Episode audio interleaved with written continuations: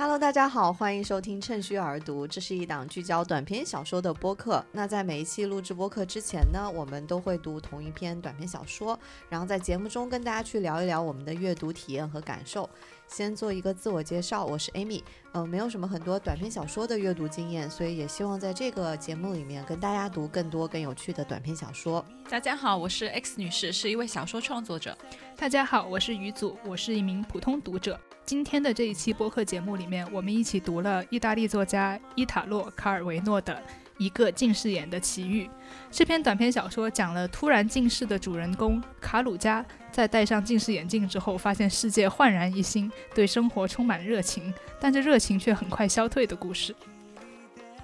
那大家还记不记得自己刚配上眼镜的时候的心情呢？X 女士，你是什么时候？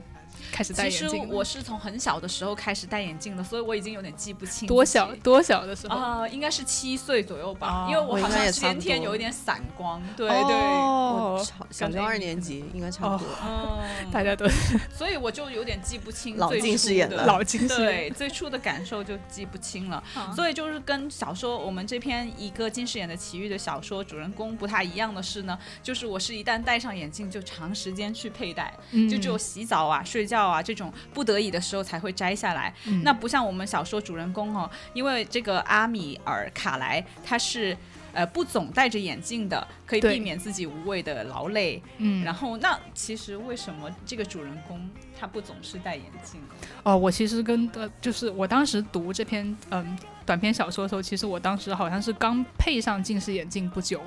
大概是去年的事情。我当时就好有同感，就是我觉得好有趣，就是为什么不佩戴，经常佩戴近视眼镜，就是它里头讲的这种。戴上眼镜之后，世界所有的细节都变得非常清楚的这种感受，我是非常的深刻的。嗯，就是说我我也是有非常有同感。我还记得我当时还问过 X 女士说：“哈，你们镜戴戴眼镜的人平时都能看得这么清楚的吗？” 因为我就觉得好像就不仅是。远处的东西你能看得更清楚，包括近处的人脸上的那种瑕疵什么的，我可能不戴眼镜的时候我根本就不会注意到，但戴了眼镜之后，就好像别人脸上的毛孔都能够看得一清二楚，这种感觉让我深受震动。我就觉得，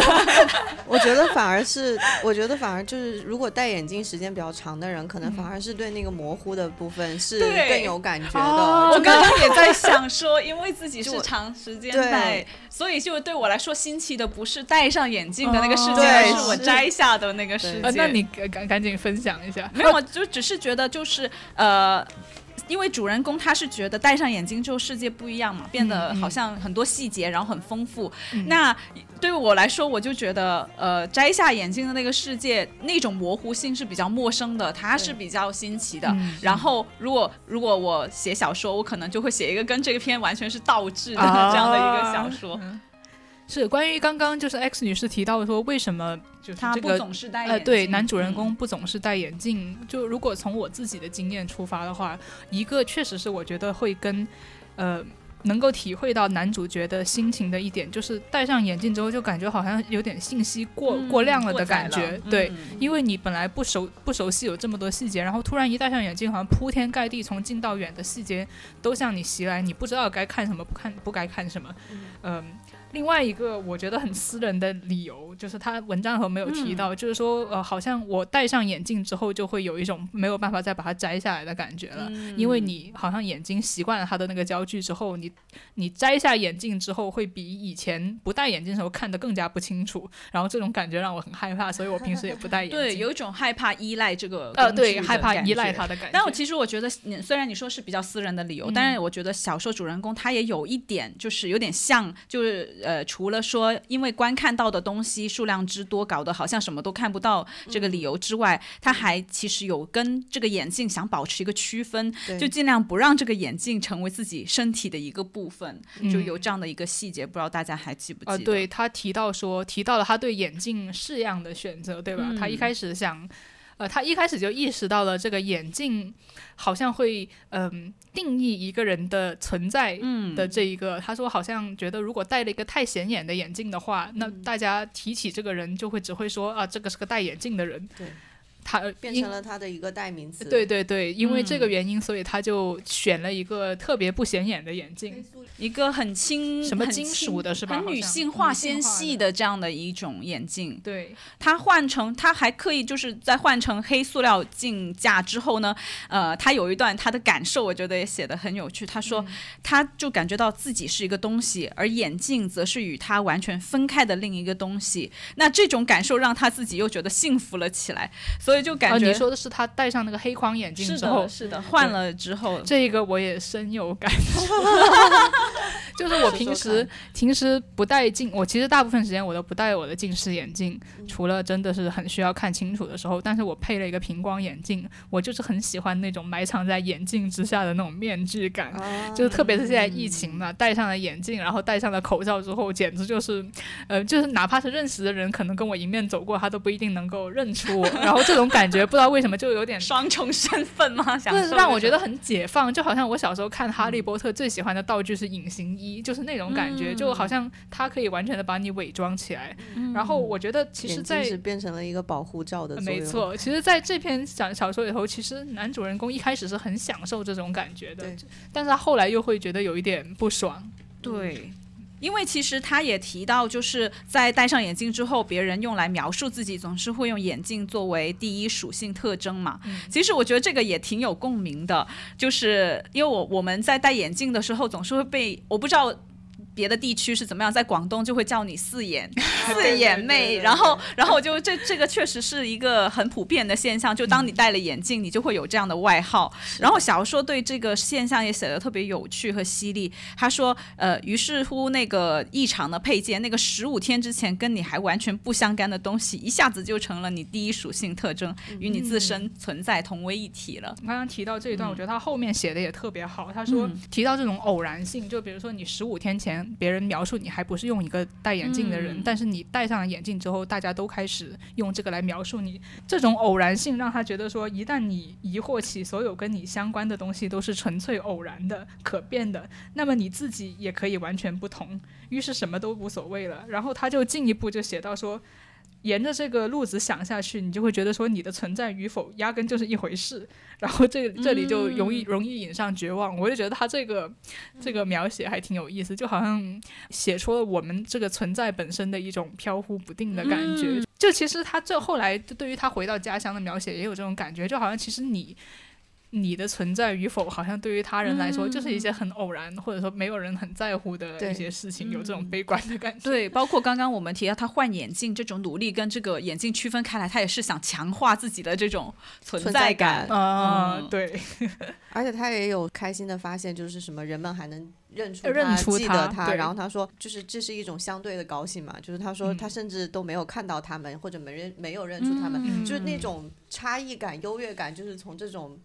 被不被认出，有没有存在感，这个当中获得的。嗯，对，你讲到这个存在感，其实就嗯那男主人公的存在感这件事情本身与他的眼镜之间又有了很强烈的联系。是，是对，就一句话总结，就表现在他戴上了眼镜，别人就认不出他，对，对 对，他就他就没有存在感。然后他脱下眼镜呢，他就看不清别人，但别人能够能够认出他，他就有了存在感。然后整个文章里头，他就一直在这种矛盾里头。对他很有趣的是，这个这两件事情之间的一种错位，就是他总不能够同时满足对。对。这两个就没看见与有办法被看两全。见。其实我觉得戴上眼镜就认不出来这个事情呢，就好像是我们经常在电视剧里面看到那种，就是设定里面本应是比较丑的女孩子，然后她就是因为戴着这个眼镜，然后没有人发现她的美貌，后来经过被眼镜封印了美貌那其实，在这种设定里面，我就觉得一直都觉得很奇怪，到底有多瞎才会看不出来这个 这个人他原本的那个样子？啊，但是我还是觉得人脱下眼镜的样子让我觉得特别的陌生，特别是小时候，我这样的感受特别深，就是一旦戴眼镜的同学把他们的眼镜脱下之后，我就一下子就认不出他们了。难道是有、大家没有同感吗？我被我被这样反馈过，就是有的时候嗯不戴眼镜，然后戴隐形眼镜出去，然后他们就会说：“哎，就感觉今天变化很大，就跟你平常戴眼镜的样子完全不一样。我觉得这种一般就会出现在你第一次见到一个人不戴眼镜的样子，嗯、对你后来看惯了就有习惯。那如果是这样，那反过来，如果这个人一直不戴眼镜，他第一次戴眼镜，确实他的熟人认不出来，这个是在小说里面就出现，在出现呃对对。但是我当时哦，不过你就大家都全程都知道我要戴眼镜但是我第一次看你戴眼镜，我觉得就是气质上是有变化，是吧？我也觉得，所以我就是觉得很喜欢这种伪装性。所以我告诉你，我现在一旦跟这个世界接触的我，跟我内心的我之间的差距，就好像通过一个眼镜可以。所以就是好像一个开关可以 on and off。没错没错，所以我现在一旦什么见客户啦、啊、拍职业照啦、面试啦，我都牢牢的对戴上眼镜，然后就觉得是安全感 max。我觉得这个东这小说里面很有趣的也是，他可以选择戴或者不戴，就通过这个选择，他说他学会了怎么样去生活，我觉得很有趣。哦，对呀、啊，其实我觉得他有两个层面上吧。嗯、第一个层面是说，就是他看，因为戴上眼镜之后，他看到的东西是不一样的，细节是呃变得更多嘛，对所以他有一个视视觉上的这种，嗯、呃，说他要从头开始学什么是无关紧要，什么又是必须要看的，就好像有一种就是再生了的感觉，对，嗯、就他变得有我我用一种。词叫内驱力吧，就是他变得有内驱力，就是他有自己的意识，主动说，呃，要看的时候我才戴，不看的时候我不戴，就等于说他能主动去做这样的选择，这是他呃，就眼戴眼镜这件事情带给他的一种就是新的一种生活的方式。是，就是从视野上会有很大的变化。然后他也谈到了，就是夜世界在晚上戴戴上眼镜之后，呃，是跟他原来就是不戴眼镜的那个有一个很大的一个一个差别。嗯，光也有着精确的边缘。对，是的，这句话我也很喜欢他那个比喻。他说，发现星星不再像打散的蛋一样 压扁在天幕上，而是剧烈的光束在它周围打开了无尽的距离，就立体。对，这个比喻就特别的，呃，特别的把光，因为光是你摸不着、看不清的，完全是这样的一样东西，把它变成这种很有边缘，就是很实体的这样的一种物物件的比喻，我觉得很有趣。对，我觉得卡尔维诺的文字确实是非常有想象力的，就推荐大家，就他每每就他。所有的文章之间的风格还是差的挺远的，所以，嗯，我我就觉得这篇文这篇小说并不能够完全代表卡尔维诺整体的文字风格，嗯、推荐大家多去读一下。对 对对，就很非常有想象力的文字，我觉得非常佩服。嗯，刚刚 Amy 提到这种就是夜晚的世界，在他眼里面不一样。其实我觉得，嗯、呃，好像眼镜改变的，它不只是他观看的东西的这种质量，就是看得更清楚，嗯、还有这种空间感的往外的一种延伸，就世界。在他面前可能不再是那么狭窄的，呃，而是因为他看得更广而变得更大了。就因为他描述这个星星的时候，他说在他的。周围打开了无尽的的距离，这种空间感的扩大，我觉得也是这个戴眼镜给他带来的变化。感觉就是呃，很远的东西跟很近的东西以相同的精细度呈现在你眼前，嗯、这个是我在戴眼镜的时候完不戴眼镜的时候完全没有体验到的。嗯、然后其实这种是确实是让我觉得很害怕，就是觉得就是有一种啊，原来我其实是要比现在要精致很多 才能够达到，啊、就是满足到就人家戴眼镜。之后对你的那种审视，没错没错，因为我之前可能、嗯、其实我已经习惯了我的眼睛就看的有点嗯半糊不糊的世界，所以我每天都很随意的就觉得自己已经 OK 了，我就出门了。但是哦，就觉得 别人在自己在别人眼中也是这样。对啊，后来就发现有一个自信。对，后来就发现哦，原来嗯，怪不得以前老板说我不修边幅。哇，原来有这样子，原来是我自己看不清楚我自己啊。对，而且我觉得可以选择看，想看清的时候就看清，想忽略的时候就忽略，这个还是蛮就好像自己为自己设置了一些信息信息的过滤的方法一样。那么其实就是为什么男主人公想着要去配眼镜？其实呃，文章的一开头就交代了，说他本来他是好像是无忧无虑、又年轻、啊、又不缺钱的一个人，而且很有趣生活。但是他突然有一天就发现，觉得生活很厌倦。嗯、后来他就发现，哦，原来是自己近视了，呃，看不清楚这个世界，所以才对这个世界感到厌倦。于是他就去配了一副眼镜。你们觉得这个部分就是我，我其实蛮好奇，就你们觉得这种感受能够感同身受吗？就这个理由，你觉得是不是很站得住脚？我觉得从这个故事到最后的发展来看，似乎我觉得他对世界的厌倦，似乎不仅仅是因为就是这个眼镜的问题。对，因为眼镜最后也好像没有帮他真的解决了这个问题。配了眼镜之后，他就呃产生了我们刚刚讨论过的一系列的又惊又喜又忧又又什么的感觉。但是到最后，他回到了他的家乡。然后，总之小小说的最后是以他。嗯，就有一个比较悲伤的结尾吧。他就是说，他走到了嗯家乡郊外的一片地那里坐着，对，然后他就嗯他就说，夜晚把所有的景色化作大片的阴影，而那副眼镜戴上或拿下，在那里全都是一个样。然后这个时候，呃，男主人公就明白了，对于新眼镜的激动，也许就是他生命中的最后一次激动，而这而现在这激动已经结束了。那么就在我看来，好像这篇小说就有一个。比较厌世的开头，或者然后又有一个比较厌世和伤感的结尾，所以就牵扯到，就就是就是说，就牵涉到 Amy 刚刚那个问题，就是他到底。就他的这种厌世的感觉，到底是因为眼镜吗？呃，就因为近视吗？还是因为其他什么原因呢？嗯，我觉得他这种一开始讲到这种对生活的厌倦，其实可能是源于他没有办法，因为他近视，所以他没有办法辨认每一件事、每一个人的这种独特性。因为他有提到嘛，之前他在写自己近视之前的生活呢，即使就是去电影院，他也觉得很开心，就是看那些电影，因为呢，呃，哪怕是滑。记角色和临时演员，他每次都能把这些人辨认出来，这本身就蛮好玩的。所以我觉得他蛮强调，就是说他能看得清每个东西的独特的这一面。所以我觉得，呃，因为他近近视这件事情，让他呃不再能够辨认出来的独特性，世界就变得比较。呃，乏味就遐想，失去了这一方面的兴趣味。对，然后同时，因为刚刚其实 Amy 也有提到，就是他戴上眼镜之后，他对自身的存在的感觉就更强了。那换言之，就是他近视的时候，因为对外部世界缺乏这种关注，他对自己的存在的也缺乏关注。这个倒是蛮有意思的点。呃，我我觉得就是小说在最后的时候，他有一个描述啊，是说这个主人公他在人行道上来回走着。一会儿戴上眼镜，一会儿又拿下来，一会儿跟所有人打招呼，一会儿又接受雾状而无名幽灵们的问候。我觉得其实就是在他不戴眼镜的时候，其实其他的人就是因为缺乏了那种可辨认的独特性之后，他们就变成了就是像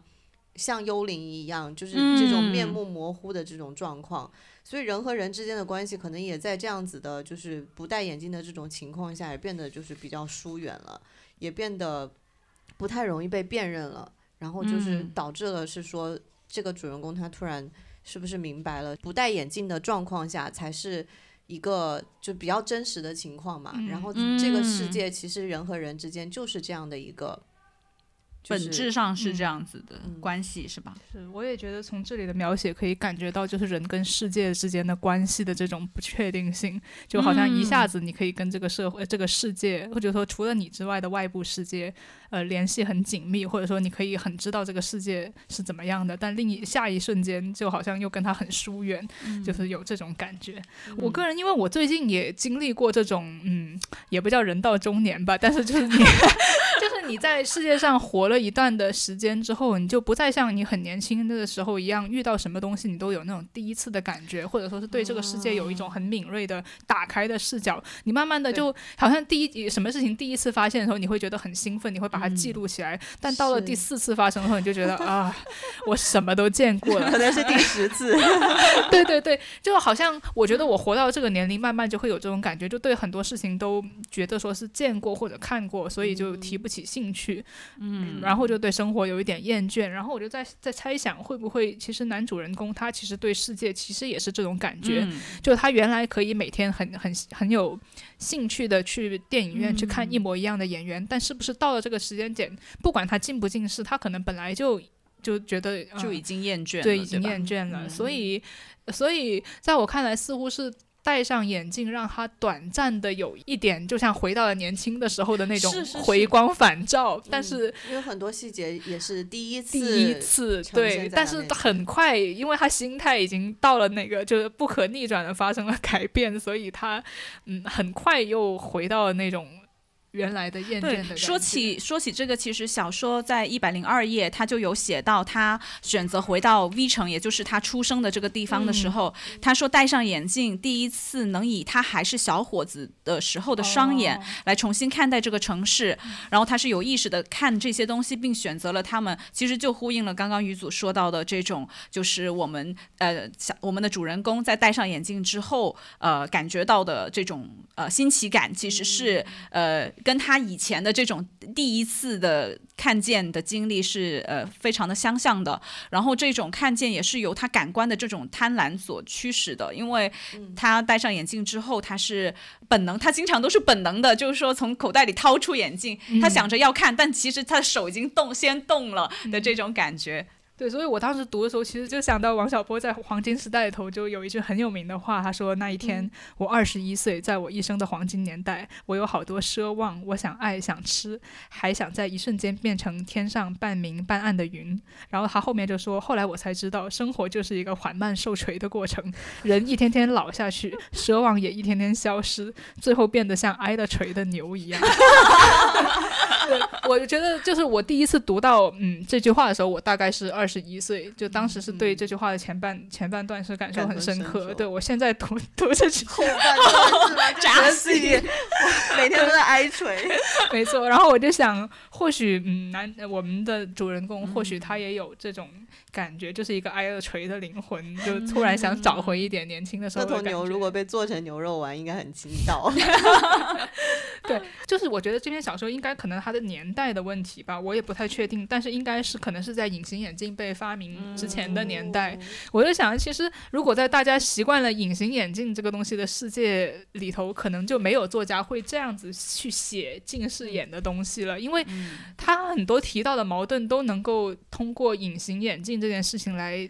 就是解决。其实我觉得，就是如果看隐形眼镜跟普通的近视就框架眼镜比的话，隐形眼镜可其实是让很多就是不管是视野上、细节上这种各种层面上的呃东西，就是变得更容易得到了。而且它不是需要你就是实际上做出掏出眼镜戴上的这个动作，你没有那么方便去摘和对和戴上，你不需要，你就是戴上你就戴上了。所以实际上是把这个就是比。这这这个边界其实已经被打破了。对，我觉得这个是很很好的问题，就是用隐形眼镜为什么它它好像能解决这个矛盾？但是呢，我后来仔细想哈，我觉得隐形眼镜它，我们先说一下，就再重重新提一下这个矛盾，因为我们之前不是提到，就男主人公戴了眼镜之后，他面临一个矛盾，就是说他戴上眼镜的时候，他把这个世界看得很清楚，但世界却不认识他；他脱下眼镜的时候，世界能够认识他了，但他却看不清这个世界。那么我当时就想到说，那那那他其实，在我们现在二十二、二十一世纪的话，那戴一个眼隐形眼镜就完全可以解决这种矛盾了。别人也能认得出他，他也认得出世界。嗯，但我觉得隐形眼镜它不是解决这个矛盾，它只是蒙蔽了这个问题的本质，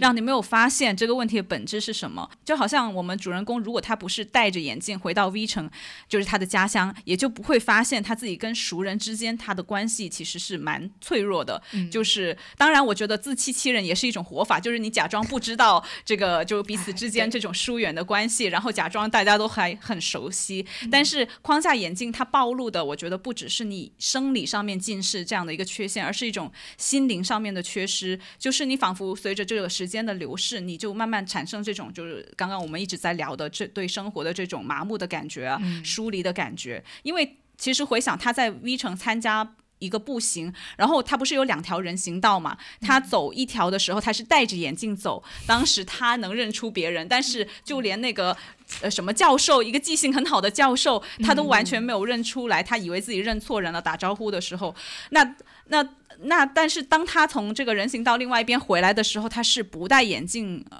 走的。当时他就一直在寻找一个女孩子，你们还记得吗？对，还是一个挺重要的角色。我个人认为就是。但是他很讽刺的是，他找这个女孩子，因为他没有戴眼镜，他辨认他的方式是靠那个红大衣。但是你想想，他明明第一次呃在戴着眼镜的时候走的时候，他已经看到了这个伊萨玛利亚。嗯。但是他当时。实际上，他应该理应他什么细节都应该看到，但他最后记住的只有那个红大衣，他就只靠那个红大衣去辨认他。我就觉得很讽刺，就是你戴上眼镜，以为自己看到了一切，但其实你并没有真的看到。真正的看到这些人，就是。不过这可能也是因为他脱了眼镜之后只能够辨认出红大衣，就比如说。那个金头发或者是什么头发的颜色，可能在如果他近视太深的话，从技术的角度来说，他可能看不清楚。呃，为什么他戴上了眼镜，别人就认不出来这个男主人公？嗯，我觉得也是因为大家对他的一个呃真正的自我是没有没有意识的，就是别人是不知道他真正的自我的特点，他只是靠。停留在过去的一些不可靠的记忆的这种样貌去记住他，嗯，或许他本来在大家的记忆里头本来就是个面目模糊的人，对，然后戴上眼镜之后就更加对，是的，所以我觉得他我们我觉得或许就是那种比较悲伤的结尾，就他不是说到最后觉得一切都是模糊的。嗯，就都是大片的阴影，或许也这也是他对他内心的一种折射，就他可能自己也意识到了这个问题，就是说为什么出现这么这么这么大的矛盾，就是总总是没有办法让别人看到自己这种，他可能也意识就借由这件事情意识到自己的存在实在是面目模糊和无足轻重的，所以才有了稍微有点悲伤的结局吧，可能是这样子。包括刚刚于祖也提到，就是他的这种生命的感受，就是他跟世界的这种疏离感，也曾经一度就是因为他佩戴眼镜，就以为自己跟这个世界拉近了，因为他呃戴眼镜之后，这个观看这种行为就变成了一种娱乐，一出表演，看不只是在看，他写简直是在。占有他们，就是他认为好像观看这个行为就可以占有，好猥琐。他怎么 就对？因为他这描写他观看女人，对他他对，就是小说里头说男主人公第一次戴上眼镜看呃观看女人的时候，我就觉得好像占有了别人。嗯，但我觉得这个跟他后面这种呃这种破灭感也是相关的，就是他可能终究发现你观看实际是不并不能够真正的。呃，拉近你跟这些人之间的这种距离。就刚刚我们还就聊到了，就男主人公回到他的家乡 V 城，然后就他就遇到了这个叫什么呃玛利亚伊萨玛利亚的女性。这个其实可以猜测一下，到底他跟这个女性之间是什么关系呢？因为 因为因为小说里头就是说说他突然明白过来，自己只是为了。伊萨玛利亚才回到这个 V 城的，当初也是为了伊萨玛利亚才想离开 V 城，才在远方待了许多时间。哇，这句话我告诉你，我当时读起来觉得有点像民谣歌曲的那种歌词。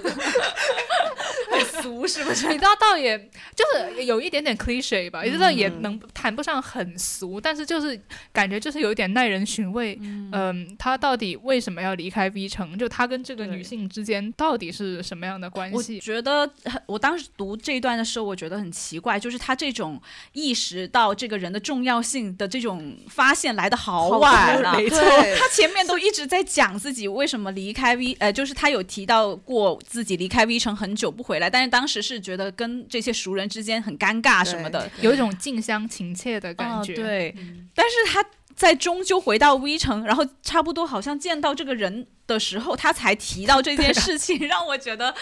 的就这是我当时很直接的一个感受，就好晚呢。所以我觉得这这跟他自己的这种自我意识的薄弱，我觉得是有关系的。我觉得是因为他就是他的。自我认知出现了很大的偏差，嗯，因为他其实前面讲了一堆人都是为了突突出这个女性的一个这个角色的重要性嘛，他前面讲一堆人啊跟他们打招呼，然后又认识又不认识，一些路人甲，对，真的就是路人工具人纷纷过去，他就说他说他当时是就连伊萨玛利亚都没认出他来，然后他突然就有一种有点巨大的落差感，嗯，我觉得也就是在那个时候他可能才意识到这个人对自己的重要性，对。我觉得。他是非常不关注自己内心的这样的一个角色，包括就小说其实很大篇幅都在讲他怎么关注这个眼镜给他带来的这些感受，但是他其实很少透露这个人他自己的人生是怎么样的啊，他本质就他的工作是什么，他的生活是怎么样的，就就。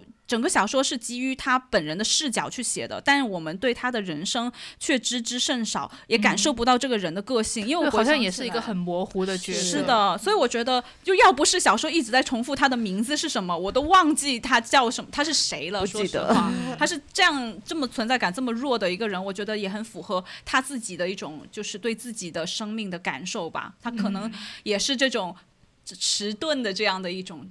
状态。嗯，但迟钝的人会一天到晚去电影院，每天都看 同样的电影，只是享受就是生活的这种非常一些刺激，对对对对，嗯对。他关注外部的世界多于他关注自己，也许是。是。的小说结尾，他跟呃，他也是写了一个夜晚嘛，然后我觉得跟前面有一个地方有特别强烈的对比，因为同样是夜晚，在呃男主人公刚刚戴上眼镜的时候，他就描写到眼镜给他带来这种夜晚的世界，对夜世界的不一样。就我们刚刚聊的那个星星呀，还有光的边缘，就当时特别的。对，当时夜晚是给了他很大的刺激的，嗯，对吧？就这样一个就是被极尽描绘的城市的夜晚，呃，跟结尾这个他是走到了一个类似于乡间，就是郊外的一个一个地方，然后坐在板凳上面看到的夜晚的感受是截然不一样的。就就在城市的夜晚里，黑暗是一片无底的沃土，然后主人公可以在这个沃土上面一直在挖掘，但是在乡间的夜晚。他觉得戴上眼镜或者拿下眼镜其实都一个样，就这种感受是非常不一样的。就我还蛮想跟大家聊一下，就是为什么会这样子，有这样的一个区别。其实我当时第一次读到这里的时候，我并没有多想，我只是觉得说乡间的夜晚很暗，所以他戴戴不戴眼镜，他其实啥都就本来就是一片黑暗嘛。那你在黑暗里头戴或者不戴不一样，但是在城市里头，对啊，有霓虹灯，有星星。嗯，有有各种有有就有汽车，那你能够看到的东西当然很不一样。客观上是的，但是我后来想，乡间不是看星星会更清楚吗？所以我觉得可能是他主观上面，因为发生了他在人行道上就是认出或没认出的这样的一些事情之后，他其实。这此刻他在这个乡间夜晚的感受是跟他的某种顿悟是契合的。就无论他戴上了或者是拿下了眼镜，他都没有不会真正的去看见这个世界，所以他在这个时候他就没有去关注那些在夜里面发着光的东西了。哦，嗯，我我自己的一个理解可能是这样。还有就是我们刚刚提到，就可能就是他在这一刻已经。明白了这个道理，就是那种新奇感被消解。对，已经对，就等于说他戴上眼镜所带来的新奇感，刚好到了这一刻，已经他又回到那种。呃，原来那种对生活的麻木的感觉，所以就是这样子去结尾了。我觉得也是很可以理解。其实就是，哪怕是我们不想了这么深，其实一个人戴上眼镜之后，你慢慢的也会习惯。哪怕是你一开始觉得哦，这个世界特别的，就很多细节，你对啊，你待了一个星期之后，可能你你觉得这个本来这世界本来就这个样子，你并并不会想起之前的世界是什么样的。嗯，我觉得当时选这篇篇目，我就觉得这是一个非常轻松有趣的小品文。然后事实上就是在，就是他选自卡尔维。诺这本叫《困难的爱》的小短篇小说集，它里头全都是这种对某一个路人甲的那种。匆匆的速写，我觉得还挺有意思的。例如，它全部都是什么一个士兵的奇遇啦，一个海水浴者的奇遇，一个职员的奇遇，一个妻子的奇遇，好有意思哦。对，其实就好像就是大师的一个很很轻松的一个作品，就小作品集的那种感觉，我觉得还还挺有意思的。嗯，推荐给大家。那么我们今天就简单讨论到这里吧。好呀。下次我们读什么呢？下次我们一起来读一下日本作家大江健三。三郎的死者的奢华吧。嗯，好，好，那我们今天就到这里。好，感谢大家收听，拜拜，拜拜。